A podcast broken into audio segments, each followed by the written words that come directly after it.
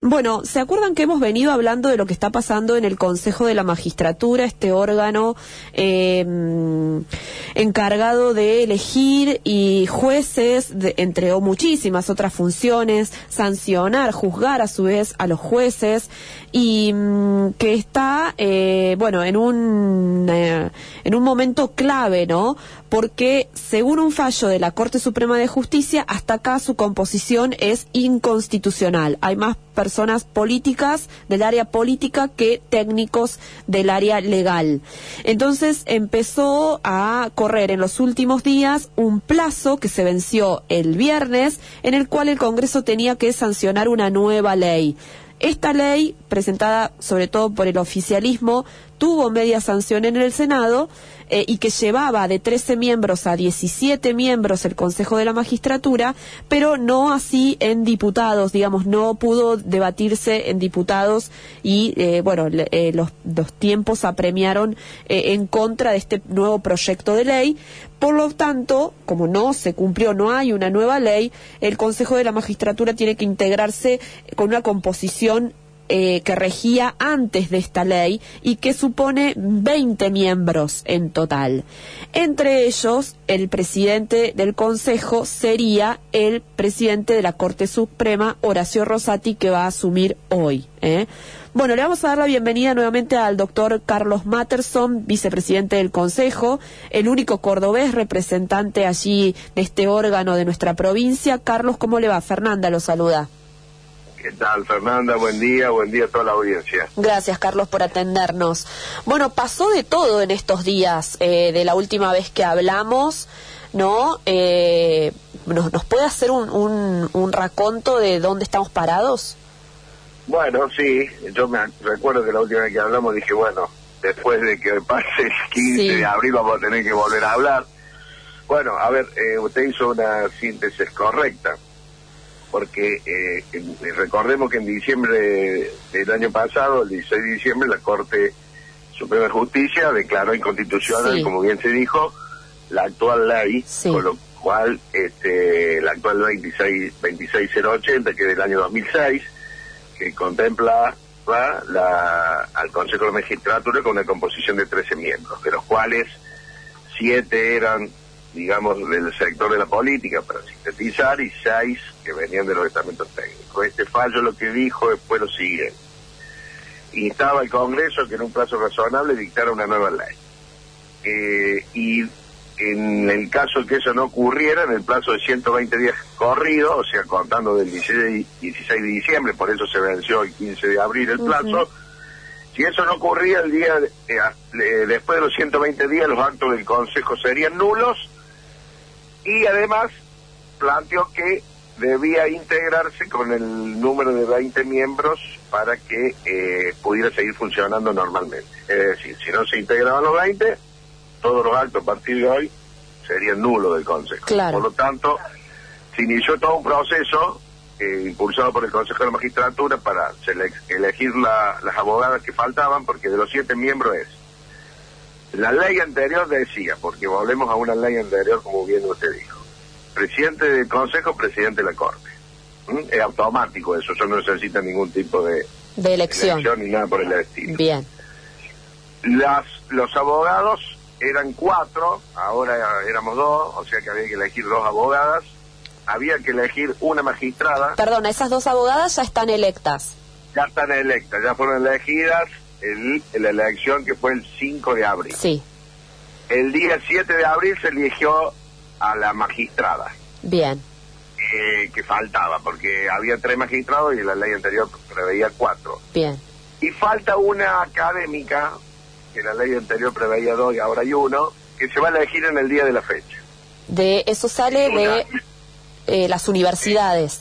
Exacto, de las universidades nacionales. En realidad esta elección debió hacerse entre los profesores de Derecho de, de, de, todas las universidades nacionales, pero bueno, el Consejo Interuniversitario Nacional dijo que no había tiempo para organizar los padrones y hacer esa elección, entonces se hizo una elección indirecta, sí. no es exenta de polémica, porque sí. también fue cuestionada Eso le iba a decir. La, esta, esta elección fue cuestionada por dos motivos, porque dicen que la candidata, una de las candidatas o la propuesta no cumple con requisitos mínimos para, para ser electa.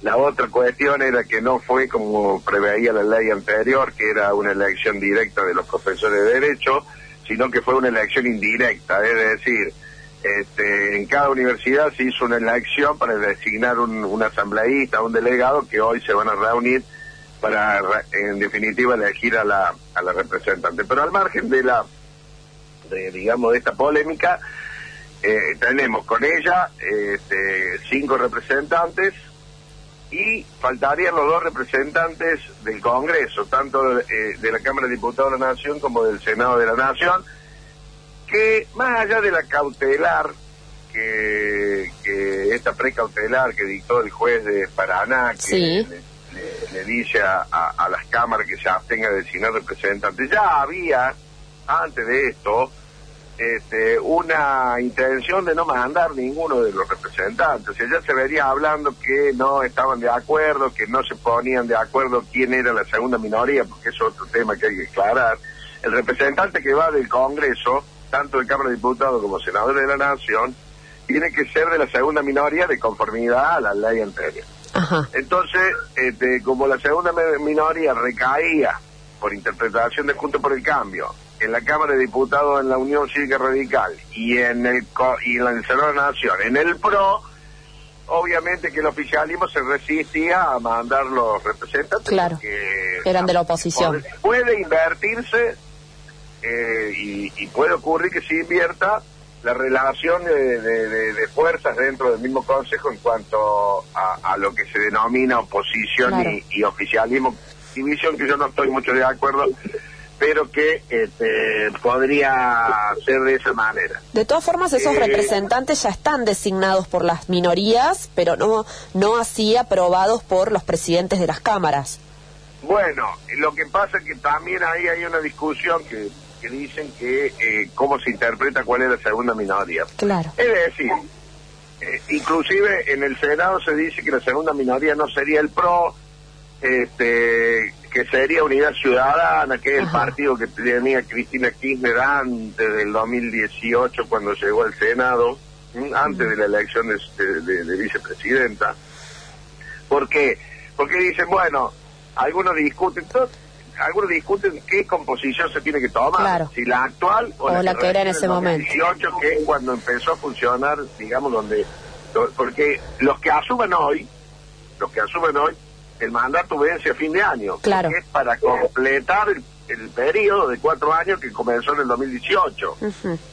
Es decir, pero toda esta discusión política, discusión política en el fondo, para mí encierra este, el objetivo de no mandar los representantes del Congreso para qué, para que nunca termine de integrarse con los 20 miembros. Y esto sí tiene una importancia eh, en cuanto a la interpretación del fallo, porque el fallo decía que los siete que faltaban debían eh, eh, asumir en forma conjunta y simultánea. Claro. Es decir, cuando le dice conjunto y simultáneo, dice, bueno, algún intérprete, si no están los siete, no pueden claro, asumir. No asumen algunos. Yo creo que sí, porque esto se hubiera solucionado si el Congreso hubiera mandado los representantes. Si el Congreso hubiera mandado los representantes como correspondía, porque ahí no había que hacer ninguna elección. Simplemente había que decir, bueno, eh, eh bloque tal designa el representante que es a usted el que le corresponde, y eso con una nota se terminaba. O sea, mm nosotros los abogados tuvimos todo un proceso de elección que comenzó en enero y terminó en abril, un proceso complejo, no exento de polémica tampoco, había sectores que no querían que se hiciera esa elección, eh, así que todos completamos, menos el Congreso. Así que, eh, ¿cuál es la situación hoy? La situación hoy es así. No hay nueva ley, porque como bien usted dijo, hay media sanción, pero no hay ley porque está en Cámara de Diputados para debatirse esta media sanción, se vencieron los 120 días de plazo, por lo tanto, hoy el, el Consejo tiene que integrarse con los miembros que han sido electos, más el presidente de la Corte. Como el presidente de la Corte es automático, usted vio que los medios de prensa han reflejado que a partir de hoy el, presidente del Consejo es, el, Horacio Rosati. que es el presidente de la Corte. Bueno, en virtud del fallo sí, es así. ¿No? Es así. No quiere decir eso que formalmente hoy vaya al Consejo de la Magistratura, porque yo entiendo que también debe, antes de eso debe tomar juramento a los nuevos consejeros que han sido electos. Claro. Que eso va a ocurrir en el curso de esta semana seguramente, entre mañana y el jueves o el viernes, entiendo yo. Una vez que estén todos los integrantes que han sido seleccionados, los abogados, la magistrada y la académica, hayan jurado, mm. porque eso es otra de las cosas para que usted sea consejero, previamente tiene que jurar ante el presidente de la Corte. Una vez que hayan jurado, entonces ahí sí están en condiciones de asumir, más allá de este, esta, esta situación de que el Congreso no ha mandado a unos representantes. Acá va a empezar otra discusión. A ver. Si este, es correcto o no que asumen cinco. Claro, porque no hay siete. ¿No? Correcto que asumen cinco, porque algunos dicen, bueno, pero si no asumen los siete también se rompe el equilibrio, porque están faltando dos del sector de la política, que es lo que prevé la ley anterior. Bueno, conclusión, digamos, todo esto se ha hecho para trabar que el funcionamiento de la Corte se haga eh, en términos eh, en términos de ley, para impedir de alguna manera que sigamos funcionando normalmente. Yo creo que eh, el presidente de la Corte, mañana se reúne la Corte, normalmente los días martes es, es día de acuerdos en la Corte, por lo tanto, mañana seguramente alguna novedad vamos a tener con respecto a esto, alguna definición va a haber. Estoy expectante para saber en el día de la fecha. Hay un hermetismo en, dentro de, la Corte que nosotros los consejeros aún no sabemos este, bien cómo se va a terminar definiendo esto pero eh, hoy por hoy, hoy por ejemplo, el Consejo no puede tomar ninguna resolución. Claro. Ni determinación porque se nos venció el plazo, digamos. Este, y corremos el riesgo de que lo que hagamos sea nulo. Claro. Por lo tanto, estamos a la expectativa de lo que haga eh, este, el presidente de la Corte, que, que los medios de prensa reflejan como que hoy asume, en realidad no es hoy asume, eso es automático. Venció el plazo de los 120 días. Hoy es el presidente. a partir del día 121, 21, el presidente del Consejo del presidente de la Corte. Claro. Ahora, falta la integración. Falta que integre con todos los, representantes que han sido elegidos en estos últimos días. Claro. Una vez que se complete eso, yo entiendo que podemos empezar a funcionar normalmente y estimo que eso no va a pasar esta semana por más que no haya los dos representantes del Congreso. Yo creo que lo mismo vamos a funcionar porque el, eso es otra discusión que se abre, ¿no? Pero yo creo que sí podemos funcionar porque va a requerir, en la nueva ley, la, ley anterior requiere un quórum de 12 miembros. Ajá. Es decir, que si somos 18, porque van a faltar dos, se requiere la voluntad de 12 personas, de las cuales no solamente eh, digamos, eh, son los consejeros que hoy que se dominaban de la oposición, sino que se necesitan consejeros este, que, que adherían al oficialismo, digamos, para que se forme quórum. Claro. Ahí también vamos a ver la voluntad de los otros consejeros si es que quieren que el consejo funcione o no funcione. Bueno, le quería preguntar... ahí vamos a tener que esperar que, que, que los ahí necesitamos de, del conjunto, necesitamos de todos, no solamente de, quienes puedan considerarse opositores, sino también se requiere de, quienes se consideran oficialistas, porque si no, nos formaríamos quórum de claro, para la sesión. Claro. Em, bueno, usted mencionaba recién los titulares respecto de Horacio Rosati, que asume hoy, y lo explicó muy bien. También hay toda una crítica de eh, digamos, de que él asume en un fallo que hizo la Corte Suprema, digamos, eh, es como una autodesignación, o digamos, si bien hay una ley y él está, eh, la Corte Suprema dijo, bueno, si no hay nueva ley se va a poner en vigencia la anterior, pero también hay una crítica a eh, que, que sea él el presidente de la Corte que asume como presidente del Consejo en un fallo que hizo la misma Corte. ¿Usted qué opina al respecto de esto?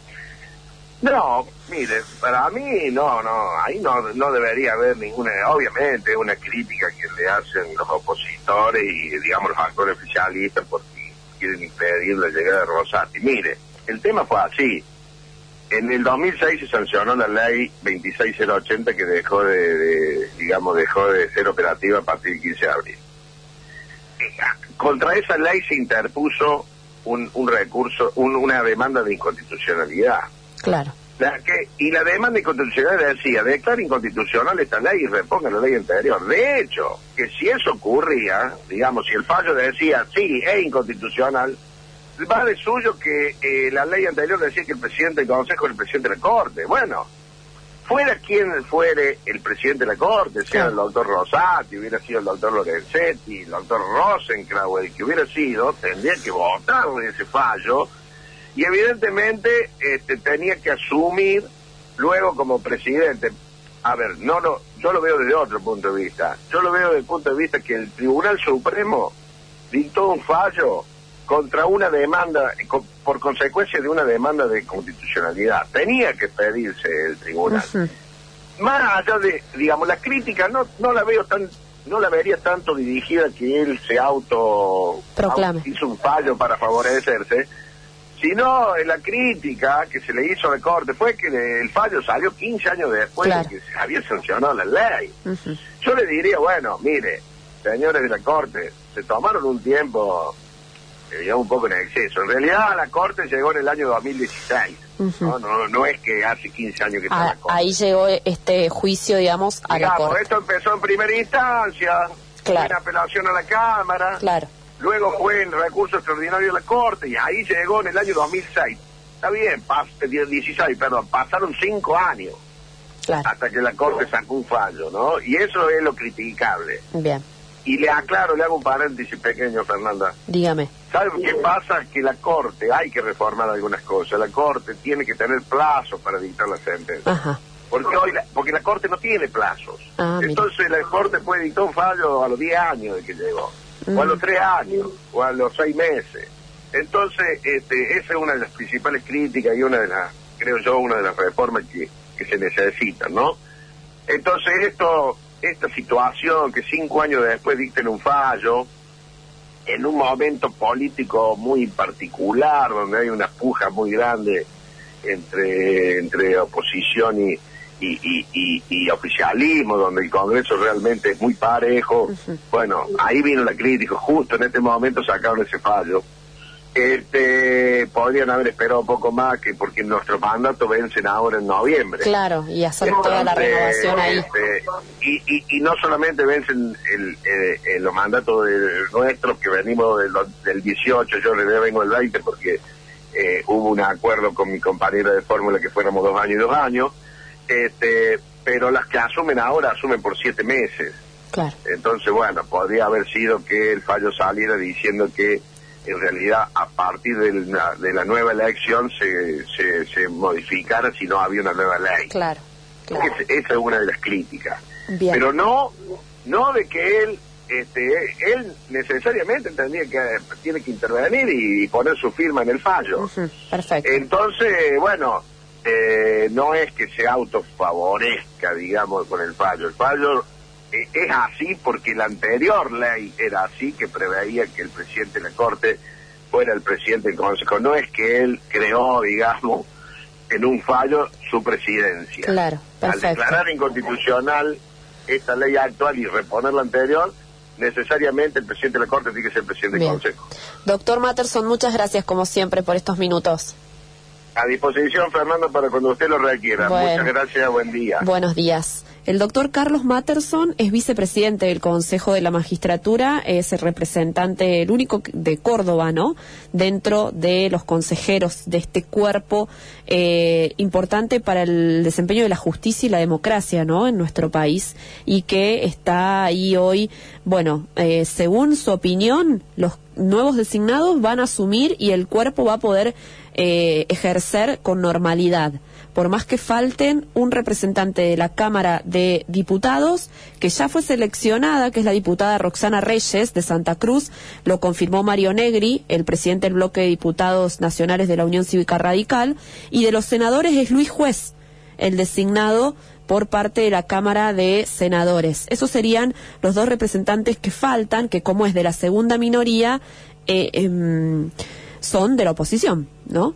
Así que, bueno, y es la, la gran disputa. Hubo muchas trabas que el oficialismo ha tratado de poner para que esto no llegue a esta instancia, para que no sea el presidente de la Corte el que hoy asume como presidente del Consejo, ¿no? Eh, pero bueno, así lo indica la ley anterior. Lo que critica o lo que le, le, cuestiona aquí el doctor Matterson al, a la Corte Suprema es los plazos que tienen, ¿no? Que no tienen plazos, digamos, que pueden fallar un juicio cuando, cuando sea y que por ahí eso se podría haber corregido.